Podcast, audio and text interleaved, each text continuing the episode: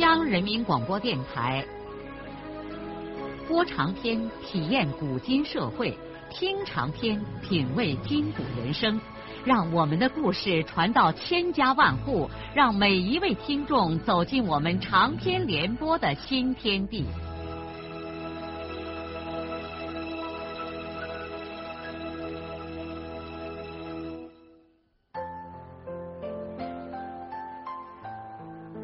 听众朋友，请继续欣赏荣获茅盾文学奖的、由中国文联出版社出版的路遥的长篇小说《平凡的世界》，由李野墨演播。曹书记胳膊窝里夹着一把新买的切菜刀，一把拉住少平说：“ 哎呀，我老远就认出来是你了。”哈。我婶子好着嘞，好着嘞，常念叨你。你怎么走了，也再也不到家里来呀？你而今在什么地方呢？啊，我在地区物资局的工地上干活呢。哦，来，咱到旁边拉拉话。曹书记扯着少平的衣袖，把他拉到桥头边上的一个栏杆旁边。又递给少平一根纸烟，哎，我正打问着找你呢，想跟你商量件事儿。少平点着烟，很疑惑的问：“什么事儿啊？你你成家了没有？我没呀。那订婚了吗？啊？” 没，哦，哎，如果你单身一人，你愿不愿意来我们杨沟落户啊？少平一下子怔住了，他想不到书记说的是这么一回事儿，是这么回事。我和你婶子都看你是个好娃娃，我们都想让你到我们这儿来落户。少平。立刻动心了，能在黄元城边上落户口，这的确不是一件容易的事儿。他毫不犹豫的说：“我愿意，可就怕你们队的人不接受啊！我同意了，其他的人为难一些，可不会反对。只是 这土地怕一时不好给你分，城边上。”地缺，不过先把户口安下再说。长远你不要怕，你先可以像现在一样在城里揽活做。当然了，只能落下你一个人的户口，家里其他的人 恐怕就不行了。少平想，只要能先落下户口，以后慢慢再说嘛。山不转水转，要是把根扎牢了。到时候别的事儿，说不定都可以解决的。他于是对书记说：“叔叔，能行，就按你说的来。我乐意到杨沟落户，有你和婶子，我一切方面都放心嘞。那好，你要是不忙，现在就跟我去一趟杨沟，我给你想办法开个准签证。”看来曹书记非常热心于给他帮这个忙。少平想了想，觉得这件事太突然，他需要再仔细的考虑一下。于是就对曹书记说：“啊 我现在要到东关去办点事儿。这样吧，过两天我一准去你们家。哦，呃，那也好，我回去把事儿都弄妥当了。”你什么时候来都可以拿手去了。于是曹书记很热情的跟少平握了手，就告辞走了。少平立在原地方，半天没挪动脚步。他怎么也反应不过来这件突然冒出来的事情。曹书记怎么会对他这个懒工小子关怀到如此地步呢？其实，曹书记有曹书记的打算。杨沟的这个精能人只生了两个女儿。大女儿菊英已经十八岁，但是念不进去书，一直在初中留上一级，再留一级，看来只能勉勉强强的初中毕业，高中的门是进不去了。少平在他们家做活的时候，他们老两口一下子就看中了这娃娃。少平离开之后，他们俩商量，想叫这个后生将来跟他们的菊英成亲，做个上门女婿。他们没生养儿子，有个女婿在身边，老了就有人照顾了。因此，多少天来，曹书记跑着在各处的工地上打问他这个未来的女婿，却想不到今天无意中在街上碰见了孙少平。少平对这一切当然毫无所知。他现在立在黄源河的桥头，只是对曹书记的一片好心充满了感激。他真想不到自己生活中出现了这样的转机。他觉得这大概就是人们所说的命运吧。现在，这个突然被命运之神宠爱的青年，怀着激动的心情走过了黄源河大桥，去找他的朋友金波。路过东关桥头的时候，他不由瞥了一眼他那个亲切的王国，那里永远躺着、坐着和站着许许多多等待着劳动机会的同伴。他在邮政局找到了金波，还没来得及说他自己的高兴事儿，金波就给他拿出了一封家信，说：“我爹前几天就捎来了。”我到处打问，都找不见你，你快拆拆看看，是不是家里有什么紧事啊？少平认出信封上是二爸的字体，他的手忍不住微微的发着抖，拆开了那封信。他们家的信大概不会给他带来什么好消息。信很简单，少平儿，自从你离开家以后，一直没有音讯。全家人都想念你，家里有些事需要你很快回来一下，请你收到信马上返回来。家里一切都好，不要挂念父亲。虽然信上没有具体的说家里出了什么事儿，但是少平的心里头还是有些忐忑不安。金波观察着他的脸色，问：“没什么事儿吧？”“啊，没什么。”家里让我回去一下，那你什么时候走？你可以搭我父亲的油车。我还得收拾两天。金波和上次一样，先不再说什么，赶紧出去做饭。他知道孙少平最需要的，首先是好好的吃上顿饭。两个人一块吃完了大半脸盆揪白面片之后。少平就把曹书记要自己落户到杨沟的事儿给金波细说了一遍。金波不假思索的说：“哎，这是好事啊！在城边上当个庄稼人，那也比一辈子待在双水村强啊。旁的不说，看个电影也方便了。这样，你实际上就等于生活在城里了。”金波这么一说，少平再一次兴奋起来。两个好朋友最高兴的是，他们又要生活在同一个地方，有个什么事儿，互相也可以照应。谁知道世事今后还会怎样变化？黄原是个大地方，只要他们有能耐，尽可以在这个天地里伸胳膊扬腿儿。这样，孙少平下定了决心，准备将自己的户口迁到黄原来。他想过几年，他闹好了，还可以把父母的户口也迁过来。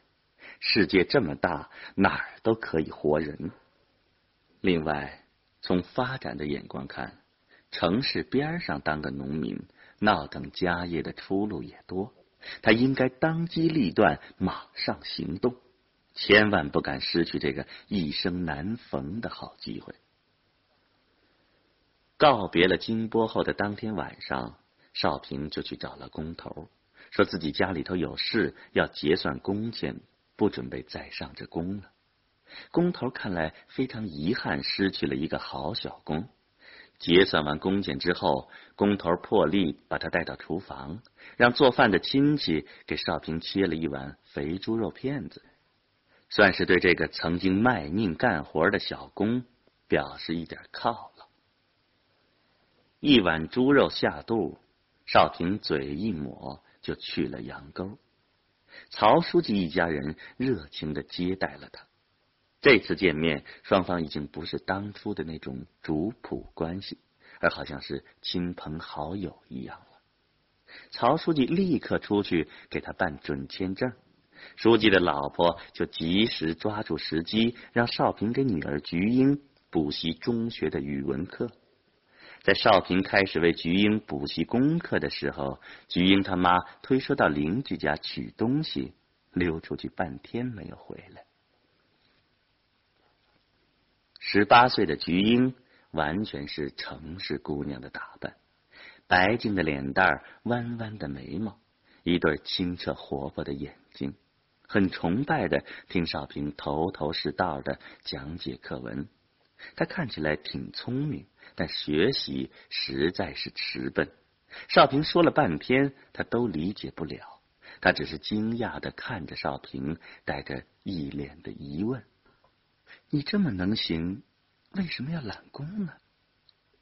当然了，这个女孩子也并不知道，这个她难以理解的乡下后生，已经被她的父母内定为她自己的女婿了。在曹书记家愉快的逗留了几个小时，少平就怀揣着那张准签证回到了他做工的地方。第二天，他从头到脚换上了新衣服，然后到街上去给家里人买东西。他现在破天荒的揣着二百多块钱，像个财主似的在商店里阔视。他给全家每一个人都买了一件衣服，又买了很多的吃食。那个烂黄提包显然不能再提回去，于是又买了一个很大的新帆布提包。他要在一切方面向家里和村里人显示，他在门外干的不错。买完了东西之后，身上还有一百多块钱。走在黄园街上，他心里充实而自豪。一切办理完之后，他到理发馆去理了一个发。现在他完全换成了另外一个人，身上的伤痕被崭新的衣服。包裹了起来，脸干干净净的，头发整整齐齐，俨然是一副工作人的派头。晚上，他把所有的东西都带上来到了金波住的地方，他准备在这儿过上一夜，明天早上就搭邮车回双水村。第二天天还不明，他就爬了起来，把那卷烂行李和装烂衣服的破提包都交代给金波。这说明他还要回到这个城市里来，然后他就提着那个鼓囊囊的新提包，先一步出了门，走到城外的公路边上，等待金俊海的油车。因为油车按照规定不准稍坐人，所以不敢在城市里上车。不一会儿，他就坐在油车驾驶楼助手的位置上，离开了夜色还没有褪尽的黄元城。在回家的路上，少平心里头思绪万千。从春天离开家以后，一晃就半年了。半年来，他感到比以往他度过的所有日月都要漫长，酸甜苦辣，一切都无法用语言来表述。不论怎样，他没有退缩，也没有倒下。现在，他并不是两手空空的回来了。这也不是说他赚了几个钱，买了点东西。不，他半年的收获绝不仅仅是这些。现在他才感到，他离开家的时间也的确不短了。这期间，他也没有给家里人写信，谁知道家里头成了什么样子呢？父亲写信让他马上返回，那是出了什么紧急的事儿呢？如果是好事儿。父亲会在信上写明的，看来家里头一定是有什么不幸了。父亲怕他着急，才用了这么含糊的口气给他写信。但是现在他的心脏也开始渐强了一些，心里想：就是天塌下来，也按塌下来处理，熬卷也没用。汽车过了分水岭，少平的心忍不住砰砰的跳了起来。公路两边熟悉的山山毛毛都亲切的出现在视野之内。他看见东拉河两岸的沟道和山头，庄稼再也不像往年一样大片大片都是同一种类了。现在各种作物一块块的互相连接，而又各自独成一家。每一块地都淋漓尽致的表现出主人的个性。个把地块庄稼长得不好，你就可以知道它的主人肯定不是个勤快人。村子里有的秋庄稼已经上了禾场，金黄的颗粒被赤膊的庄稼人一掀掀的扬向蔚蓝的天空，碎雨似的五谷洒下来，洒在喜闹的孩子们的身上。山野的小路上，农妇们颤动着肥大的乳房，挑着送饭的罐子，悠悠闪闪的走着。沟道里，牛羊驴马成群结队的很少，往往三三两两的被一些大孩子放牧着。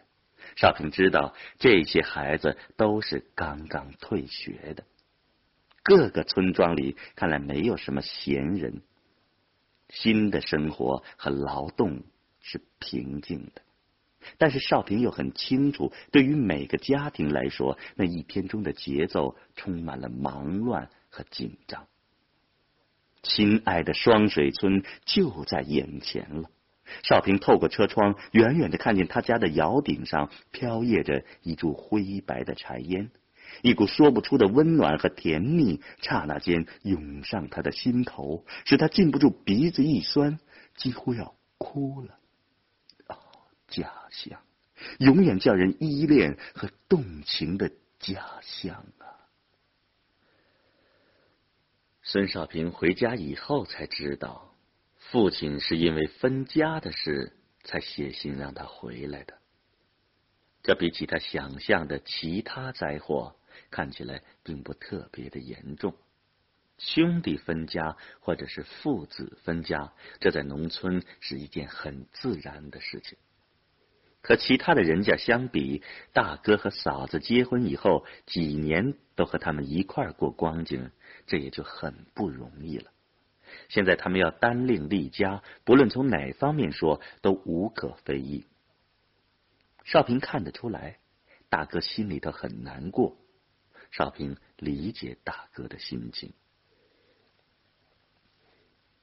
少平去烧砖窑转的时候，大哥把他引到下边的沟道里，想和他单独说会儿话。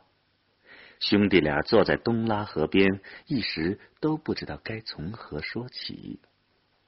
少平给少安抽出一根纸烟，少安说他抽不惯，仍然用纸片给自己卷了一支旱烟棒。少平先开口安慰少安说：“大哥，分家的事儿，你也不要过多的想什么。爸爸的考虑是对的。”你和我嫂子现在应该单另过光景了。少安沉默了好久，才说：“那你们怎么办啊？一大家子人，老的老，小的小，啊，有我和爸爸两个人呢。家里头实际上没有几个人了，我和爸爸两个人完全可以维持。”少安又沉思了一会儿，然后抬起头看着弟弟说：“那这样行不行？分开家以后，你就到烧砖窑来，咱哥俩一块经营，红利二一天做五，一个人一半。那不等于还没分家吗？既然单另过光景，咱就不要往一块沾了。虽然是兄弟。”可是要分就得分得汤清水利，这样往后就可以少些不必要的麻烦。分开家过光景，你的家就不是你一个人，那还有我嫂子嘞。少安惊讶的盯着弟弟的脸看了半天，他想不到少平已经变得这么大人气，这未免有点生硬。他说：“可是这兄弟之间怎么能分得这么清呢？还是分清了好。俗话说，亲兄弟明算账嘛。兄弟们一块儿要处理好关系。”我认为首先应该是朋友，然后才是弟兄才有可能，要不然说不定互相把关系弄得比两旁世人还要糟嘞。这种理论少安无法接受，但他认识到少平已经不再是过去的少平了。他很奇怪，弟弟在什么时候学会了高谈阔论呢？不过，少安感到多少日子以来，由于分家而给他造成的巨大的精神压力似乎减轻了一些。少平的这种态度刺激了他，使他不由自主的想：哼，既然你后生口大气粗，已经这么能行了，那咱就试试看。他问弟弟：“那你打算怎么办呢？”啊，我准备。把户口迁到黄元城边的农村去。什么？说了半天，你还是要屁股一拍，远走高飞呀？怪不得你把分家说的这么自在呢。你走了，那老人怎么办呢？要是这样，这家就不能分。哥，你先别造。我迁到黄原，又不是自顾自图轻快去啊。我出去，难道就会白白待着？我不会劳动啊，我赚下的钱就不会养活老人了。再说我在那儿闹好了，说不定将来把父母也能接过去呢。呵呵，真是说笑话嘞！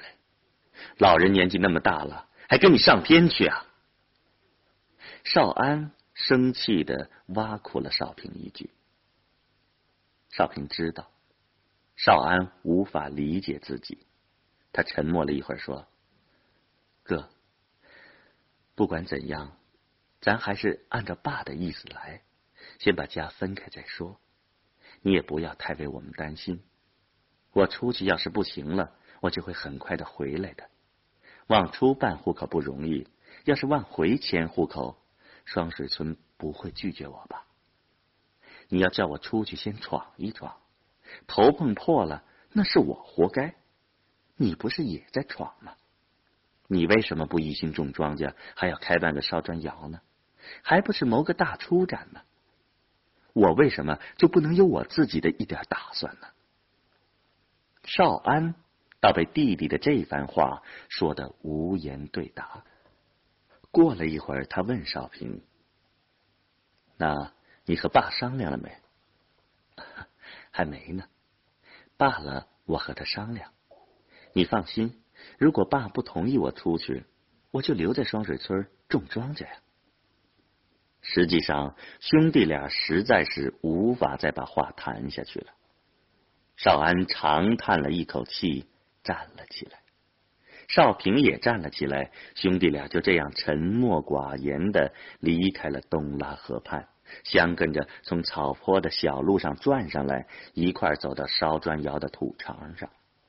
少安抓起个木模子打砖坯，少平把鞋袜扔在一边，裤管挽在半腿把上，赤脚片跳进泥里，抡着铁锨帮哥哥干起活来。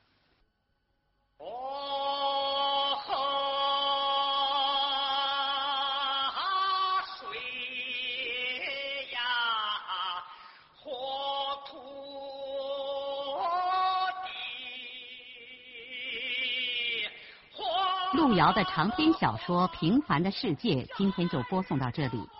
您听了以后有什么感想、体会和建议？欢迎来信告诉我们。